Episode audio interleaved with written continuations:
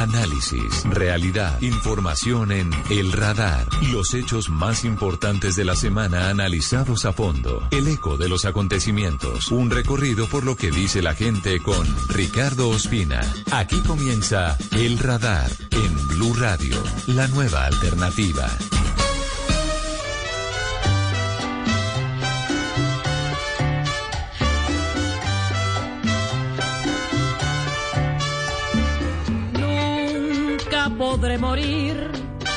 Mi corazón no lo tengo aquí.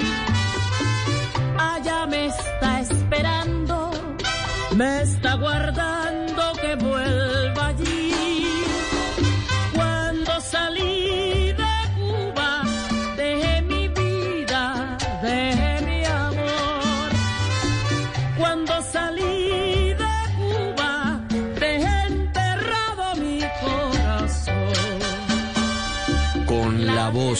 indeleble, imborrable de la memoria del corazón de los latinos y de los habitantes de otras partes del mundo, la voz de Celia Cruz. Comenzamos hoy el radar en Blue Radio y en bluradio.com. Hoy es sábado 16 de julio. Gracias por estar con nosotros. Como siempre, es un gusto acompañarlos. Estamos escuchando a la reina rumba, Celia Caridad Cruz Alonso, ese era el nombre completo de la guarachera de Cuba porque hoy hace 19 años murió en New Jersey luego de una larga lucha contra un tumor cerebral. La mujer que marcó a varias generaciones de latinos y que se convirtió en la banda sonora de la vida de millones de personas, que durante más de 40 años estuvo alejada de su natal isla de Cuba, de La Habana y de todo lo que significaron sus ancestros, será recordada siempre porque marcó varias épocas de la música, porque supo radicalizar y transformarse, porque supo cambiar en- con los tiempos, porque pasó de las épocas de la Sonora Matancera a las épocas de la Fania, a finalmente producir eh, canciones y discos modernos con las nuevas tendencias de la salsa y de la música tropical, siempre, siempre reinventándose. Celia Cruz, recordada por sus tacones altos, recordada por sus pelucas, recordada por su grito de combate en el escenario del famoso Azúcar. Y todo eso lo recordamos hoy, 19 años después de su fallecimiento, con música. Estaremos en minutos con María Claudia Ramírez, una de las colombianas que más sabe de astrofísica, hablando de los hallazgos del telescopio espacial James Webb, que nos ha permitido esta semana que termina conocer los confines del universo y ver cómo mueren las estrellas. Vamos a preguntarle sobre por qué es trascendental para la ciencia este hallazgo y estos momentos importantes que reveló el presidente de los Estados Unidos, Joe Biden. Y vamos a hablarles en minutos también de una hazaña de un nadador colombiano que está haciendo patria en Estados Unidos y va por otra hazaña en canales interoceánicos en Europa y en Nueva York.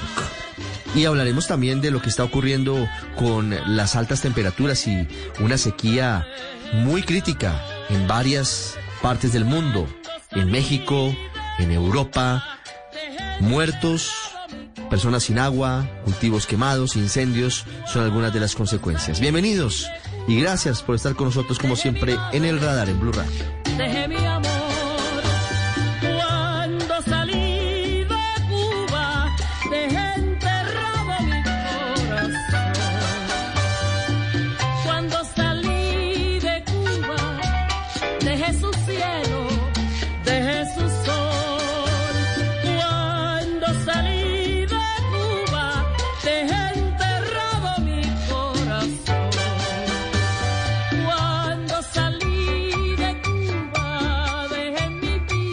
Está en El Radar en Blue Radio.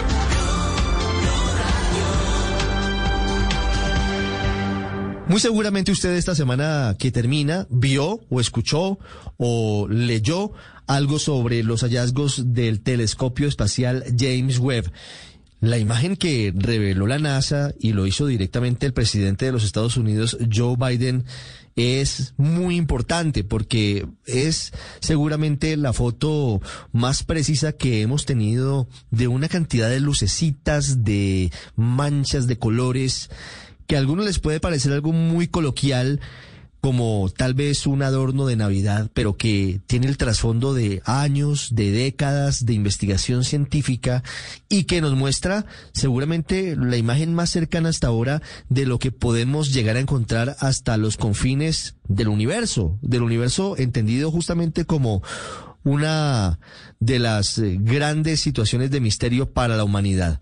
El telescopio James Webb, repetimos, ha sido el encargado de divulgar, de tomar estas imágenes y por eso hoy en el radar queremos hablar de esto, queremos hablar de cómo se ha llegado a este nivel de tecnología, qué significa y por qué es importante para la humanidad tener estas imágenes que se han venido conociendo, además de, de esta que les estamos hablando, muchas otras y por eso contactamos en Alemania a la científica colombiana María Claudia Ramírez. Ella es astrofísica del Instituto Max Planck, uno de los más prestigiosos del mundo, que además es eh, experta en astronomía para que nos cuente sobre lo que hemos visto, a veces un poco lejano, pero que sin duda es tan interesante para todos nosotros.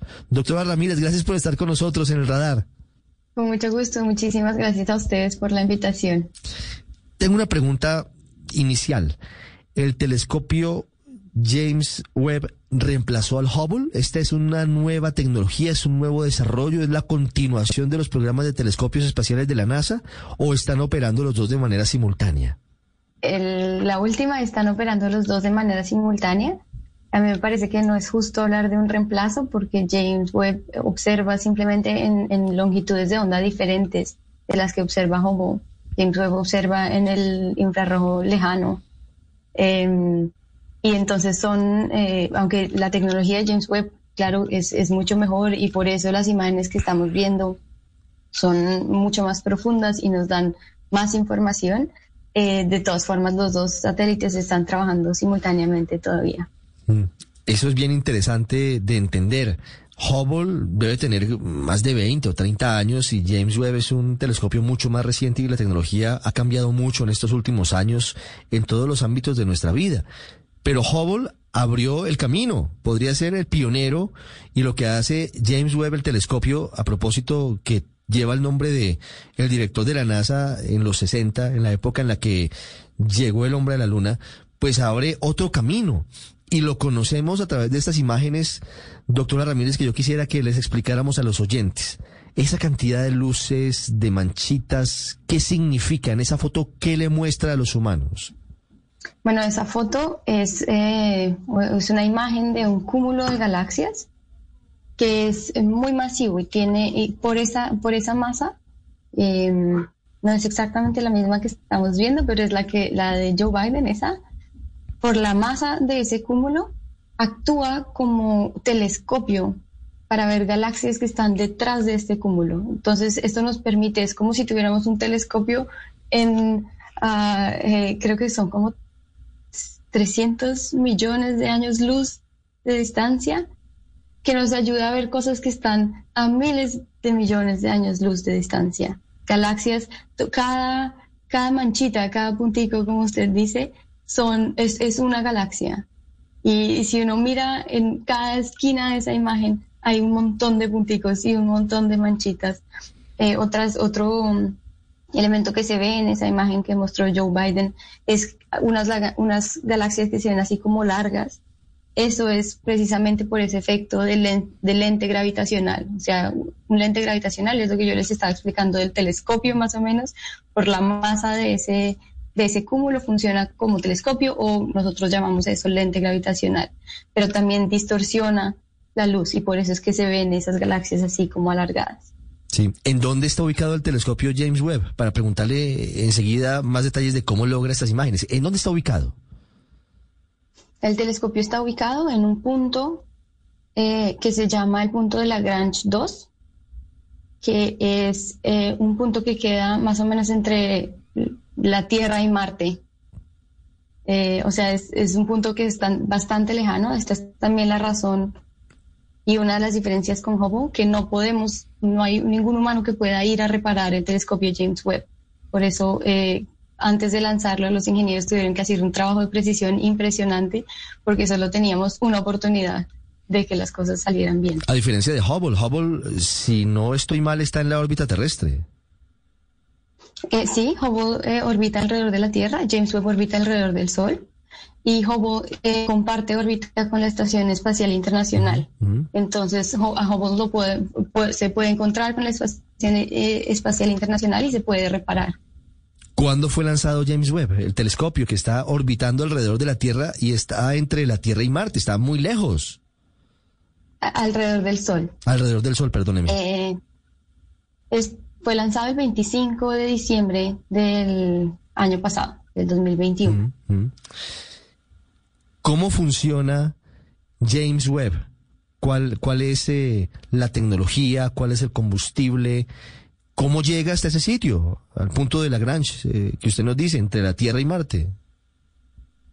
Esas son eh, las maravillas de la física. Yo la verdad no soy una experta en el tema, entonces no me atrevo a decir mucho, pero gracias a la física, cuando uno lanza em, un, cohete con una velocidad determinada en un punto específico, se puede valer también de la ayuda de la gravedad y de la inercia para llegar a ese punto específico. Si no estoy mal, ellos corrigieron el rumbo una vez, le dieron impulso al, satélite una vez y, así lograron que, llegara a su punto. Y la, la comunicación se hace por medio de tres antenas que si no estoy mal, hay una en Europa, una en Estados Unidos y una en, Australia, que esas son las antenas que reciben la información desde el telescopio. Gravedad es una de las fuerzas más importantes e impulso también que ha llevado al telescopio James Webb hasta este punto. Doctora Ramírez, vamos a hablar ahora sí de, de lo que significa para la humanidad tener esta imagen. ¿Por qué es trascendental para la búsqueda de, de los orígenes de la vida, de, del universo, ver esta imagen tan hermosa que quienes están con nosotros en, en eh, Facebook y en YouTube pueden estar viendo. ¿Qué se encuentra en la imagen y por qué es importante encontrar todo eso que está a millones de años luz de distancia de la Tierra? Bueno, aquí, eh, ya que dijo por es importante para la humanidad, me gustaría resaltar que esto es un esfuerzo conjunto de agencias espaciales de todo el mundo. Esto no es solo la NASA, sino la NASA, la Agencia Espacial Europea y la Agencia Espacial Canadiense. Entonces el hecho de que podamos hacer esto nos muestra que cuando como humanidad trabajamos juntos podemos lograr cosas increíbles. Y ya eh, más hacia la ciencia, pues eh, las imágenes que vimos nos muestran diferentes, eh, diferentes casos de lo que podemos hacer con el telescopio. Las imágenes de las galaxias, por ejemplo, nos, eh, nos muestran las primeras, o sí, unas de las primeras galaxias, creemos nosotros que se formaron en el universo, o galaxias que existían cuando el universo era apenas la mitad de la edad de la que tiene ahora. Entonces esto nos da información de cuál es el rol que esas galaxias jugaron, eh, digamos, para, para hacer el universo transparente, porque el universo antes era completamente oscuro y nosotros sabemos que fueron esas galaxias las que, las que lo hicieron transparente pero también eh, nos mostraron una imagen, que es la que vemos ahora, de una nebulosa en la que se están formando miles de estrellas. Esto nos da información de cuál es el proceso de formación de estas estrellas y claro, alrededor de estrellas se forman planetas como la Tierra y una estrella como el Sol.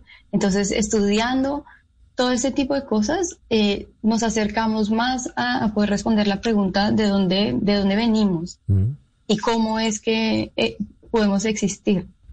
Claro, cada vez dicen ustedes los científicos que cuando mira uno al cielo puede estar mirando al pasado, puede estar repasando la historia porque muchas de las cosas que pasan en ese cielo maravilloso pues ya ocurrieron, no están pasando cuando uno las ve, sino pasaron hace millones de años.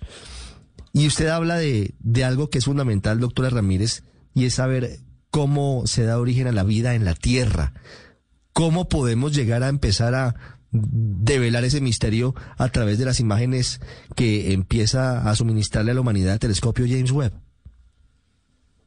Pues nosotros sabemos que eh, el Sol es, una estrella que nosotros creemos no es una estrella especial, es una estrella que se parece a, muchas, muchas estrellas en el universo. Pero el problema es que las, las, las escalas de tiempo en astronomía son muy largas. Entonces, para poder estudiar eh, cosas, digamos, el nacimiento del Sol, cómo se formó el Sol, cómo se formó la Tierra, no nos podemos sentar y esperar a que el Sol eh, nazca o se forme, sino que tenemos que buscar cosas, eh, digamos, soles naciendo o tierras formándose. Y esto, el James Webb, por ejemplo, nos, nos va a permitir ver eso, una estrella parecida a nuestro Sol en unas condiciones parecidas a las que nosotros creemos que nuestro Sol se formó y vamos a ver cómo se forma esta estrella y cuál es el afecto del ambiente en esa estrella. Cuando una estrella se forma, hay un disco alrededor de esas estrellas, que es donde los planetas se forman. Entonces vamos a poder ver cuál es la composición de ese disco términos de, de qué elementos tienen esos discos normalmente, para poder entender cómo llegaron o cómo se formó la Tierra con los elementos que tiene, que dieron condiciones para la vida, por ejemplo. Entonces estamos es como tratando de trazar nuestra historia para tratar de entender, eh, sí, cuál fue el proceso que llevó a que, a que se formara la vida. Mm. El nivel de detalle de la tecnología del telescopio James Webb llega a, hasta el punto de poder determinar la composición química de las estrellas o de las nubes galácticas, de lo que está viendo más allá de, pues imagínese usted, a centenares de millones de años de distancia? Sí, todavía más impresionante, que es otra de las de los datos que vimos, el, único espectro que nos mostraron es que podemos ver la composición química de la atmósfera de un planeta. Eh, este era un planeta que observamos porque es un, es un planeta gigante de, de gas, como Júpiter, digamos, nuestro sistema solar, y con las observaciones de Hubble era el único planeta que pensamos que no tenía nubes en su atmósfera. Pero ahora James Webb, con el, espectro de James Webb, podemos ver a simple vista, sin necesidad de hacer modelos complicados o lo que sea, eh, agua en la composición de la atmósfera de este planeta. Entonces podemos saber que este planeta sí tiene nubes, contrario de lo que habíamos pensado. Claro. Lo bueno de James Webb es que vamos a poder hacer estos estudios también en planetas como la Tierra, que son planetas de roca. Sí. La siguiente pregunta me lleva a saber qué tan factible podría ser que el telescopio James Webb llegue a detectar vida en los confines del universo, más allá de, la vida que conocemos en la Tierra. ¿Tiene la capacidad James Webb de detectar en esas estrellas, en esos sistemas eh, de estrellas, en esos planetas, la posibilidad de que haya existido, de que exista vida? Esa es una pregunta muy difícil. Em, lo que podemos hacer es detectar señales que se parecen a lo que nosotros pensamos que la vida crea en las atmósferas de los planetas. De todas formas, ver la atmósfera del planeta, yo de pronto han visto las imágenes de la Tierra desde la estación espacial. Uno ve la atmósfera, se ven las nubes, pero no se puede saber exactamente qué es el planeta. Y nosotros tenemos modelos para poder, desde lo que vemos en la atmósfera, saber cuál es la composición de los planetas. Pero una, una conclusión concreta de si hay vida en otro planeta, yo creo que va, es, eh, no es tan probable. No es tan sencillo, pero sí se puede, por ejemplo, eh, mirar si las condiciones se dan en algún planeta para que pudiera existir o hubiera existido vida similar a la Tierra, orgánica, como la conocemos, aunque pueda haber otro tipo de organismos basados en otras otras eh, eh, lógicas distintas y que no conocemos, así que todo es realmente tan inmenso, inacabable en el universo que, que son preguntas que, que de pronto queden sin respuesta. Quiero eh, hacer una pregunta final, doctora Ramírez, sobre lo que significa para la industria aeroespacial encontrar este momento de éxito, la presentación de estas imágenes, la posibilidad de que un proyecto al que se han invertido más de 20 años y miles de millones de dólares sea exitoso como James Webb, ¿qué puede significar hacia otros hitos en la carrera espacial?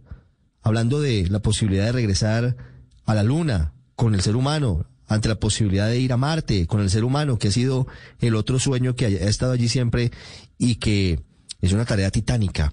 ¿Esto puede impulsar un nuevo amanecer en la carrera aeroespacial? Pues yo creo que esto muestra que, que estas colaboraciones entre Estados Unidos, Europa y, entre cuando hacemos las cosas como, como en equipo con eh, eh, como humanidad, eh, podemos tener proyectos que son que son que, que, van a funcionar y que son excelentes y que nos van a ayudar a entender más sobre el universo. Em, entonces sí, yo creo que esto da la oportunidad a que nos motivemos a seguir colaborando Em, con, con, las diferentes agencias espaciales y involucrando a, muchos países y haciendo colaboraciones grandes, porque así es que estamos logrando avanzar en el conocimiento. Y ese es el eje principal de lo que significan tantas y tantas posibilidades de avanzar hacia otros caminos en la ciencia, en la tecnología y en este caso en el mundo aeroespacial. No quiero decirlo como carrera porque tal vez se asimile a lo que en algún momento en la Guerra Fría era esa competencia entre Estados Unidos y la Unión Soviética por llegar a la Luna. Y esto tiene matices muy distintos. Estamos hablando de colaboración armónica entre las agencias espaciales de diferentes países, de diferentes continentes, buscando un único objetivo como es el que se ha logrado con el telescopio espacial James Webb y estas imágenes que de nuevo nos sobrecogen, de nuevo nos, nos conmueven, realmente nos llevan a, a, unas emociones que son distintas a las que usualmente tenemos los seres humanos. Y por eso queríamos hablar con usted hoy. Es un gusto haberla tenido con nosotros, doctora María Claudia Ramírez. Muchas gracias.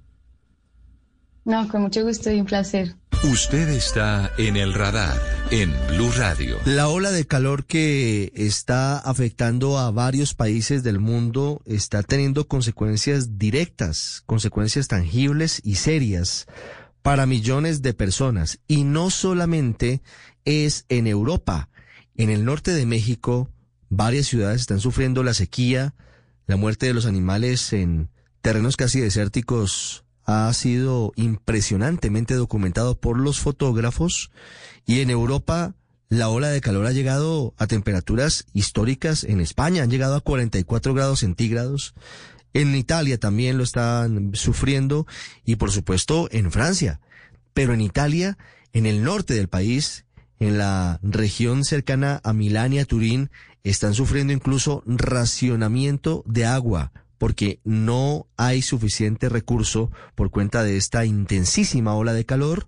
Lucas San Pedro nos cuenta qué está pasando en el mundo en este momento con el cambio climático, la ola de calor y las consecuencias. Queremos agua, queremos agua. Esto es lo que dicen desde hace más de un mes los ciudadanos de Monterrey, la segunda ciudad más poblada de México, que se ha visto sometida a la sequía más grande de las últimas décadas. El calentamiento global y el aumento de las temperaturas han generado que, desde inicios de este año, los más de 5 millones de personas que viven en la ciudad empezaran a vivir con racionamientos de agua cada día, que este mes ya llegaron a su punto más crítico. Las temperaturas han llegado a superar los 40 grados centígrados en el estado de Nuevo León y debido a las restricciones implementadas por el gobierno para racionar lo poco que queda en las represas, la población ha pasado tres y hasta cuatro días sin tener acceso a una gota de agua. El gobierno está suministrando agua en camiones cisterna. Sin embargo, los ciudadanos de Nuevo León afirman que estos no dan abasto. Tengo que lavar todos los días y pues somos seis de familia y es difícil. Sí he visto que los mismos vecinos se ponen a, a, pelear y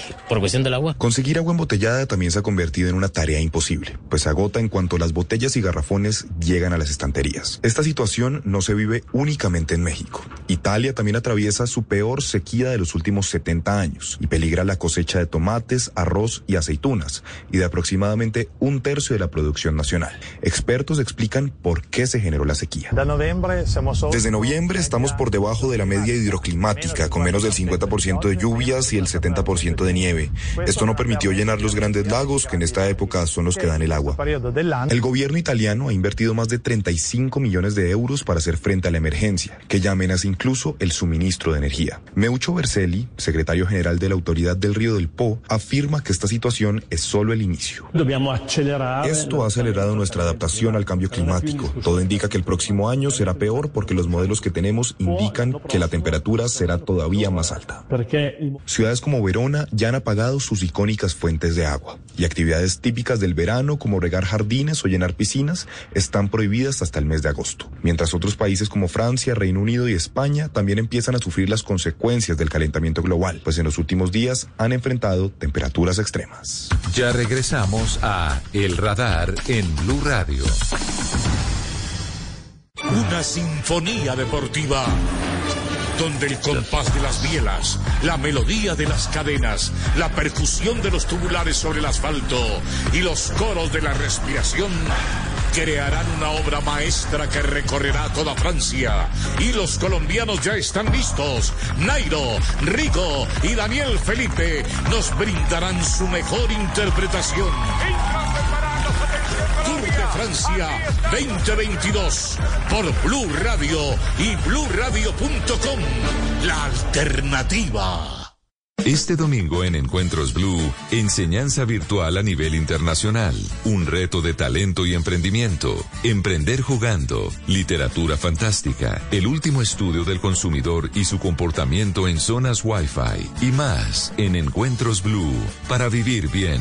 Por Blue Radio y bluradio.com. La alternativa. Este sábado en Travesía Blue nos vamos a conocer la basílica que cuenta la leyenda el día que sea terminada se acabará el mundo. ¿Saben en qué ciudad se encuentra? Vamos a tocar las aldabas de las puertas más emblemáticas de Cartagena para entender los símbolos escondidos en esas figuras. A propósito, ¿saben qué son las aldabas? Nos vamos a practicar deportes en el estado de la Florida. Buceo, kayak, retos acuáticos y hasta paracaidismo nos espera en la costa de deportes de la Florida. Alisten maletas porque viajamos este sábado a las 3 y 10 de la tarde con Travesía Blue. Travesía Blue por Blue Radio y bluradio.com. Blue Radio, la alternativa. Volvemos con El Radar en Blue Radio. Hoy nos vamos a la costa occidental de Estados Unidos, muy cerca de la muy bella ciudad de San Francisco, en donde está un deportista colombiano que ha tenido como meta recientemente hacer eh, una hazaña que no muchos han logrado en la natación. Ya les doy más pistas, es nadador, nadador profesional. La triple corona, seguramente se conoce este reto, ¿sí? Tres de las grandes hazañas, de los grandes desafíos de los nadadores del mundo pretenden ser completados por este hombre que les presento a continuación. Jorge Iván del Valle, de Tuluá, del centro del Valle del Cauca, para el mundo ha preferido la natación en aguas abiertas, pero ha estado en ciclos olímpicos y ha estado en la selección Colombia en varias oportunidades. Y la hazaña reciente de la que nos hemos enterado a través de redes sociales es que logró cruzar el canal de Catalina, que es el que separa a la isla Santa Catalina de la costa este de Estados Unidos, muy cerca de Los Ángeles, muy cerca de la zona. Es un recorrido largo, Piense usted en 32 kilómetros. 32 kilómetros desde Bogotá es, por ejemplo, ir hasta Fusagasugá, más o menos. Imagínese usted cruzar a nado ese tramo. Es muy complicado. Y de noche, me dicen además aquí. Hola, Jorge Iván, bienvenido. Ricardo, ¿cómo está? Muchas gracias por la invitación. Un saludo a todos allí. ¿Sí estoy bien con la triple corona o son más, más retos? Exactamente, sí, pues ahorita digamos estoy en este, en este proyecto que empezó pues digamos este mes, que es la Triple Corona, que es un reconocimiento que da la Asociación Mundial de Aguas Abiertas a los nadadores que hayan completado las tres pruebas de natación de larga distancia. En este caso, pues la primera que ya, que ya obtuvimos nuestra primera corona fue el canal de Catalina, con 32.5 kilómetros exactamente ubicado entre la isla de Santa Catalina hasta las costas de Los Ángeles aquí en California. Pero de hecho fueron más, fueron muchos más kilómetros los que nadé, ya que mm, pues las, las, corrientes, el viento, las olas, pues siempre lo desvían a uno. Entonces, incluso fue, o sea, lo que me marcó mi reloj fueron más de 40 kilómetros que, que nadé. 40 kilómetros es muy largo el recorrido.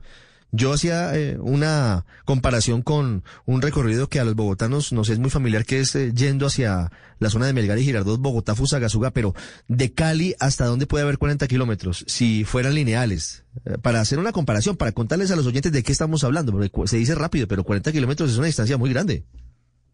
Sí, muy grande. De hecho, pues fueron 10 horas, 10 horas y 19 minutos lo que me tardó, lo que me tardé cruzar pues este, este canal, este canal. Sí. Entonces, sí, de, de, Cali, no sé, la verdad no, no, en ese momentico no tengo así como muy presente hasta dónde, pero sí, es mucho. es, pues, muchísimo, es, muchísimo. Es muy grande la distancia. Eh, mire, y además me dicen que, que nadó de noche. Y, y- Sí, nosotros- ¿Y, y cómo, cómo, cómo evita pues los peligros y el frío? No, O sea, o hay, sea, mu- hay es- muchas, muchas dificultades.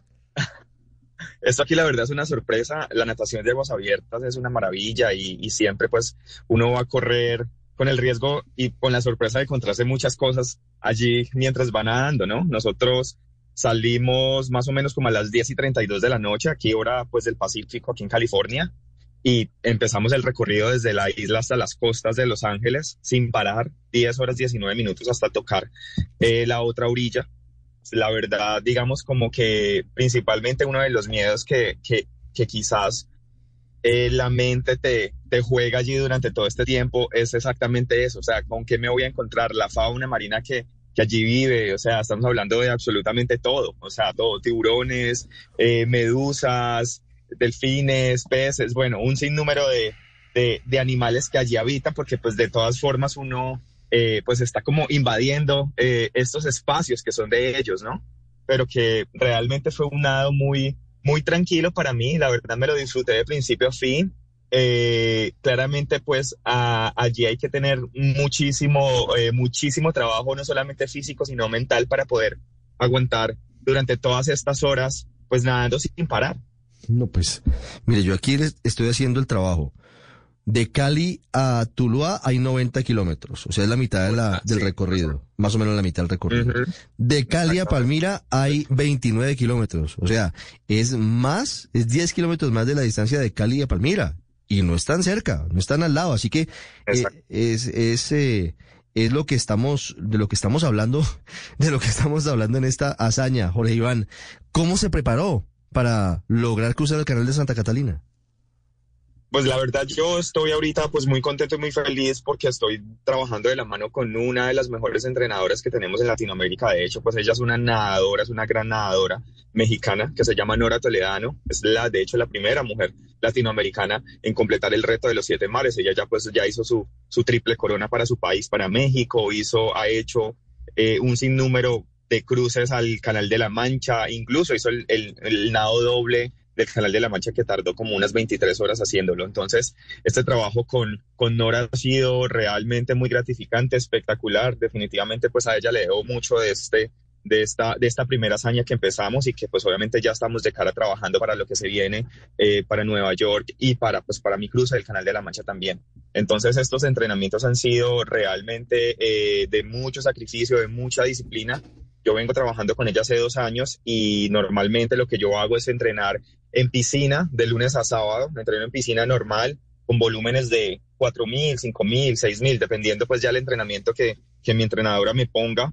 Y los domingos generalmente yo voy acá a la Bahía de San Francisco a hacer mis entrenamientos de aguas abiertas, aprovechando que San Francisco la temperatura del agua es muchísimo más fría, estamos hablando de unos entre unos 12 y 14 grados eh, Celsius lo que está en la temperatura de San Francisco. Entonces esto me sirvió mucho para que mi cuerpo se, fue, se, fue, se fuera adaptando y pudiera resistir a estas temperaturas, por ejemplo, en Catalina, que fueron entre los 15 y 17 grados que me tocó a mí. De hecho, también he ido a hacer entrenamientos de aguas abiertas a San Diego, que es un, eh, un lugar, digamos, como muy famoso para, para nadadores de aguas abiertas del mundo y que es, es, es muy bonito, se llama La Joya. Entonces allí hemos hecho entrenamientos de dos, de cuatro, de seis y hasta de ocho horas continuas. Entonces, de verdad, esta preparación ha sido, ha sido increíble y pues obviamente esto me servirá mucho más para, para completar los demás, las, los demás retos, las demás hazañas que se vienen, que se vienen pronto para, para, para mí. Es que no me lo imagino, Jorge Iván, no me imagino, digamos, la preparación y la dificultad. ¿Utiliza ropa adecuada para emprender ese recorrido por el canal de Catalina de noche con ese frío en las aguas? No, la verdad, esta es una de las reglas, mejor dicho, pues inquebrantables que, la federación por parte pues, de la Asociación Mundial de Aguas Abiertas no te permite usar el traje de neopreno, que es el traje que usan normalmente los nadadores de aguas abiertas cuando nadan en temperaturas eh, bastante frías. Entonces, eh, aquí solamente es permitido tu traje de baño, tus gafas y tu gorro, ya no más. Esa es, esa es una de las reglas que definitivamente eh, pues no se pueden romper. ¿Se encontró en el camino con alguna sorpresa de la fauna? ¿Con algún sí. con algún amiguito, algún animal por allí, un tiburón o, alguien sí, que lo visitara? visitara? Me encontré con muchos. Sí, en realidad me encontré con muchos. Eh, la primera, digamos como que la primera eh, sorpresa que, que tuve, que de hecho pues me dio como un poco de susto, yo en estos momentos estoy grabando un documental de lo que de lo que va a ser esta triple corona. Entonces, pues las personas que me acompañan en el barco pues estaban ahí como grabando y en medio de la noche pues iluminara, iluminaban, digamos como parte de mi recorrido y en uno de esos cuando iluminaron estaba entrando como en un banco gigante de ¿cómo te digo? O sea, no, no sé ni cómo explicarlo. No eran medusas porque en realidad no, no, no, no sentí picazones, pero eran como unos gusanos gigantes y yo dije, donde esto tenga veneno, donde esto me llegue a, a picar realmente va a ser va a ser muy complejo, muy complejo para mí. Entonces, ese fue como el primer miedo de la, de la noche. Y luego cuando ya apagaron la luz, dije, bueno, ya no veo, continúo. y ya en la mañana, mmm, sí me topé con muchísimas medusas, me picaron la cara, me picaron el pecho, las, las manos, las piernas, y yo soy muy alérgico a, a, a, esto. Entonces lo que, lo que hice en la mente fue como que, wow, o sea, empieza también como a jugar, como que no, tienes que salirte porque esto te va a afectar muchísimo, ya llevas muchas horas de nado, pero realmente pude controlar ese momento eh, y seguir, digamos, con el dolor que esto implicaba también. Más adelante también me encontré con un gran pez luna, nunca lo había, nunca lo había visto, muy bonito, y de hecho esto es un pez pues muy como que no está como en la superficie, sino que realmente vive como en las profundidades, que puede llegar a pesar hasta dos toneladas. Realmente era, era muy grande y estuve muy cerquita de él. También en el barco las personas eh, pudieron ver delfines que, que, estuvieron no tan cerca, pero que realmente pues estuvieron también como, como allí a la vista, muchos peces. Eh, y pues la verdad no vi ningún tiburón. Menos mal. pero, pero las medusas lo tuvieron cerca de, del retiro. ¿Lo pensó en algún momento Sí, o sí, dijo, total, no, no, me sí. voy, voy a seguir adelante? Eh, No, realmente fue un momento muy, eh, digamos, como crítico para mí, porque como te digo, soy muy alérgico y yo inmediatamente eh, me salen unas, como unas ronchas muy grandes y la picazón es demasiada. Entonces yo dije, no, esto definitivamente fueron muchas, muchos roces y yo dije, no, esto me va, me va, me va a detener el nado. Pero realmente como que me concentré, saqué, saqué a un lado esto y dije, no, tengo que hacerlo, tengo que terminarlo. Me he venido preparando durante muchos años para poder alcanzar esta primera corona. Eh, hay mucha gente que me está esperando, mi familia, entonces pensaba como en todo eso y dije, no, tengo que hacerlo y definitivamente así fue y llegué hasta la, hasta la otra orilla, hasta la otra orilla. y, y logró la hazaña. Jorge Iván, cuando un ciclista va en una contrarreloj, siempre hay detrás el carro del técnico diciéndole, bueno, va bien, va mal, le alcanza el agua, le alcanza eh, la comida, en algún momento las zonas de alimentación. ¿Usted con quién iba? ¿Iba solo o alguien iba detrás en lancha? ¿O cómo, cómo era el acompañamiento? Claro, claro, uno, uno aquí igual va con un equipo, esto es una logística impresionantemente grande, o sea, hasta hay, hay un barco que eh, donde se monta, pues digamos, está mi entrenadora que vino de México, el médico que también vino de México, eh, el equipo de producción que estaba haciendo el video, eh, un par de amigos que me acompañaron, como para hacerme barra también allí durante toda la durante todo el recorrido. Y junto a este pues va un, eh, un kayaker que es el que lleva mi abastecimiento que es el encargado pues digamos de, de yo comunicarme es como la persona con la que yo tengo la comunicación directa de que pase algo si el barco tiene que la tripulación tiene que decirle algo al kayaker pues él me lo comunica a mí entonces, la verdad, pues sí voy, digamos, como bastante acompañado durante este recorrido. Pero cuando yo hago los abastecimientos cada 30 minutos, que era lo, lo estipulado que teníamos, eh, digamos que yo no podía como apoyarme sobre el kayak. También esa es otra de las reglas. No puedo como, mientras esté tomando el líquido, pues no puedo eh, apoyarme sobre el kayak o tocarlo o descansar como un poquito ahí. No, o sea, me toca flotar ahí en el agua, tomarlo eh, y, y soltar la botella y seguir nadando. Jorge Iván, ¿qué pasó cuando llegó a la orilla? Porque después de tanto prepararse, después de tantas horas en el agua, ¿qué sintió cuando tocó tierra? No, pues imagínate, fue una felicidad impresionante. La verdad, ya cuando, cuando el kayaker me, me dijo, estamos a 500 metros, mejor dicho, pues yo le metí toda, yo ya no, o sea, yo ya no sentía los brazos, ya es, realmente esto es como un movimiento mecánico, eh, pero que el dolor está ahí también. Y mejor dicho, llegamos a la orilla, él también llega conmigo, eh, yo llevo la, él lleva la bandera de, de, Colombia allí en, en, su, en su kayak. Yo salgo corriendo porque eh, la regla es que tú sales del agua y tienes que tocar tierra seca para poder, digamos que los, los observadores que van en el, en el barco, que son los que envían la federación, para que ellos certifiquen que el nado fue exitoso y que realmente se cumplió con todas las reglas, pues también al final es exactamente lo mismo. Nadie puede, digamos, como tocarte o ayudarte en caso tal de que te caigas eh, o, bueno, o pasen cosas allí, realmente tienes que salir del agua y tocar tierra seca. Entonces yo salgo con una energía, con una adrenalina impresionante. Yo, de hecho, salgo corriendo, salgo corriendo y saltando. Eh, y ya cuando toco tierra seca y que ya suena la corneta del barco, eh, pues el kayaker me abraza, me, da, me, pasa la bandera, realmente pues ahí en ese momento es mucha euforia y mucha felicidad. Lo, o sea, yo en mi mente estaba como que, wow, lo logré, lo hice, vi mi reloj y decía como cuarenta y pico kilómetros que llevaba nadando, 10 horas y 19 minutos. Eh, realmente es una energía impresionante y ya cuando yo llego al barco, ya digamos como para montarme de regreso al puerto, ya para, para irnos con, con todo el equipo, realmente pues ayer le encuentro con mi entrenadora que fue realmente eh, como ese motor, inspiración también para yo empezar este proyecto. Eh, pues seguimos llorando también de felicidad y alegría, celebrando con, eh, con mis amigos que me acompañaron allí y realmente es algo increíble, muy, muy, muy bonito de felicidad. Ahí estamos compartiendo con los amigos de Blue Radio en redes sociales las imágenes de, de ese momento que, que es histórico, que es muy bonito. ¿A qué hora llegó a tocar tierra, Jorge Iván?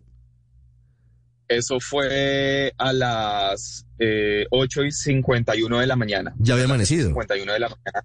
Sí, ya, claro, ya había amanecido. Ya había amanecido. Nosotros arrancamos el, el, el, 5, el 5 de julio en la noche y el 6 de julio pues llegamos ahí a tierra, ahí en playas a, a, a en Los Ángeles. Entonces Increíble. sí, fue realmente algo muy, muy, muy emocionante, muy emocionante, algo por lo que ya había trabajado desde hace muchísimo tiempo, ya muchísimos, o sea, estoy hablando dos años que llevo trabajando con Nora. Entonces, eh, de hecho, este nado nosotros lo teníamos programado para el año pasado, pero pues no se pudo por muchas cosas. Ella no, ella no pudo, no podía venir para la fecha que yo tenía como esta, esta disponibilidad para nadar, que era en octubre del año pasado. Entonces dijimos, no, vamos a hacerlo, eh, vamos a organizar para que de igual forma podamos entonces hacer la triple corona en una sola temporada. De hecho, pues ningún deportista colombiano ha podido tampoco conseguir una triple corona para Colombia. Entonces, la verdad, esto me emociona muchísimo para, para poder hacerlo. Y ya ahorita vamos, vamos de cara para Nueva York, que es en agosto, y La Mancha en septiembre. Nueva York, agosto, y La Mancha en septiembre. Exactamente, sí. Y así con esto, pues completamos nuestra, nuestra triple corona. ¿Y Nueva York, Nueva, Nueva York es de, Nueva York es hasta dónde? Nueva York son 50 kilómetros aproximadamente. Este hay que, mejor dicho, circunnavegar completamente la isla de Manhattan y pasar por debajo de sus 20 puentes. y la Mancha, pues, como su nombre lo indica, atravesar el Canal de la Mancha. De la Mancha. Exactamente, desde, desde, desde Inglaterra hacia Francia. Yo voy a utilizar una palabra que no es muy usada en radio, pero me voy a tomar en esta oportunidad de, el atrevimiento de usarla. Jorge Iván, usted es un berraco. Usted es un berraco, Jorge Iván. Felicitaciones y seguimos su carrera, seguimos lo que está haciendo y estaremos atentos a Nueva York y a La Mancha. Muchas gracias por contarnos su historia y, no. y, vale la pena que los colombianos no. la conozcan. Claro que sí, no, y muchísimas gracias a ustedes por, por, por, abrir aquí esta puerta para también contar esta hazaña. Realmente, pues es algo también muy bonito y, y, y, que quizás estoy abriendo una puerta para que muchos nadadores colombianos se inspiren también y puedan hacer muchos más cruces en, en todo el mundo. Hay una, un sinfín de cruces increíbles y que realmente eh, estoy muy emocionado también para, para empezar a hacerlos. Entonces pueden seguirme en mis redes sociales. Allí de hecho, eh, pues monto absolutamente todo lo de lo de lo, lo de lo de natación como Jorge Iván del Valle y pues también allí pueden apoyarme también en mi vaki que estoy haciendo para, para lograr porque esto realmente es demasiado costoso, demasiado costoso. Ah, claro, esto es con plata, esto es con plata. ¿Cómo va esa vaki? Bien, pues ahí se ha, se, se ha estado moviendo, pero pues de realidad estamos hablando de que esto aproximadamente, la triple corona me cuesta alrededor de 45 mil dólares y pues ahí, ahí lo estamos, lo estamos logrando. Pues ahí falta todavía mucho, pero de todas maneras, ahí también tengo un buen, un, un, un buen apoyo, tengo un buen apoyo por parte de una empresa canadiense a la, a la, que realmente estoy muy agradecido por apoyar el deporte colombiano, que se llama Blue Castle. Entonces, eh, este fue definitivamente un apoyo enorme para que yo lograra también este cruce en, en, de Catalina. De nuevo, Jorge Iván, gracias y felicitaciones. Vale, no, muchísimas gracias a ustedes y espero verlos en una próxima. Usted está en el radar en Blue Radio. Las autoridades médicas francesas recomendaron esta semana que haya un control, haya una medida en el consumo de alimentos ultraprocesados, en particular carnes frías, salchicha, jamón y otros derivados y cercanos para disminuir las cifras de cáncer de colon. Los nitratos que son utilizados para la prolongación de la vida útil de estos cárnicos de la charcutería, en particular de las que utilizan nitratos, insisto, podrían ser un factor de riesgo que aumente los casos de cáncer, de cáncer vinculado fundamentalmente con el sistema gástrico de los seres humanos. Sobre esta decisión de Francia nos habla Humberto Maldonado, médico especialista, oncólogo de la Pontificia Universidad Católica Argentina, que está en Bogotá y nos cuenta el doctor Maldonado sobre esta decisión de Francia que ya había sido tomada en otros países. Ricardo, con respecto a los embutidos, si tienen que ver con, como, como causal del cáncer de colon, realmente no te puedo responder que no hay ningún estudio que avale que los embutidos son causantes del cáncer de colon. Eh, la variante etiológica del cáncer de colon eh, son muchas, pueden ser genéticas, esporádicas, pero en realidad, concretamente, con respecto a estos embutidos, no hay un estudio que avale eso realmente. y si no hay un estudio que lo avale, podemos decir que eh, no podemos afirmar eso, no podemos decir eso, porque no es cierto. El radar en Blue Radio.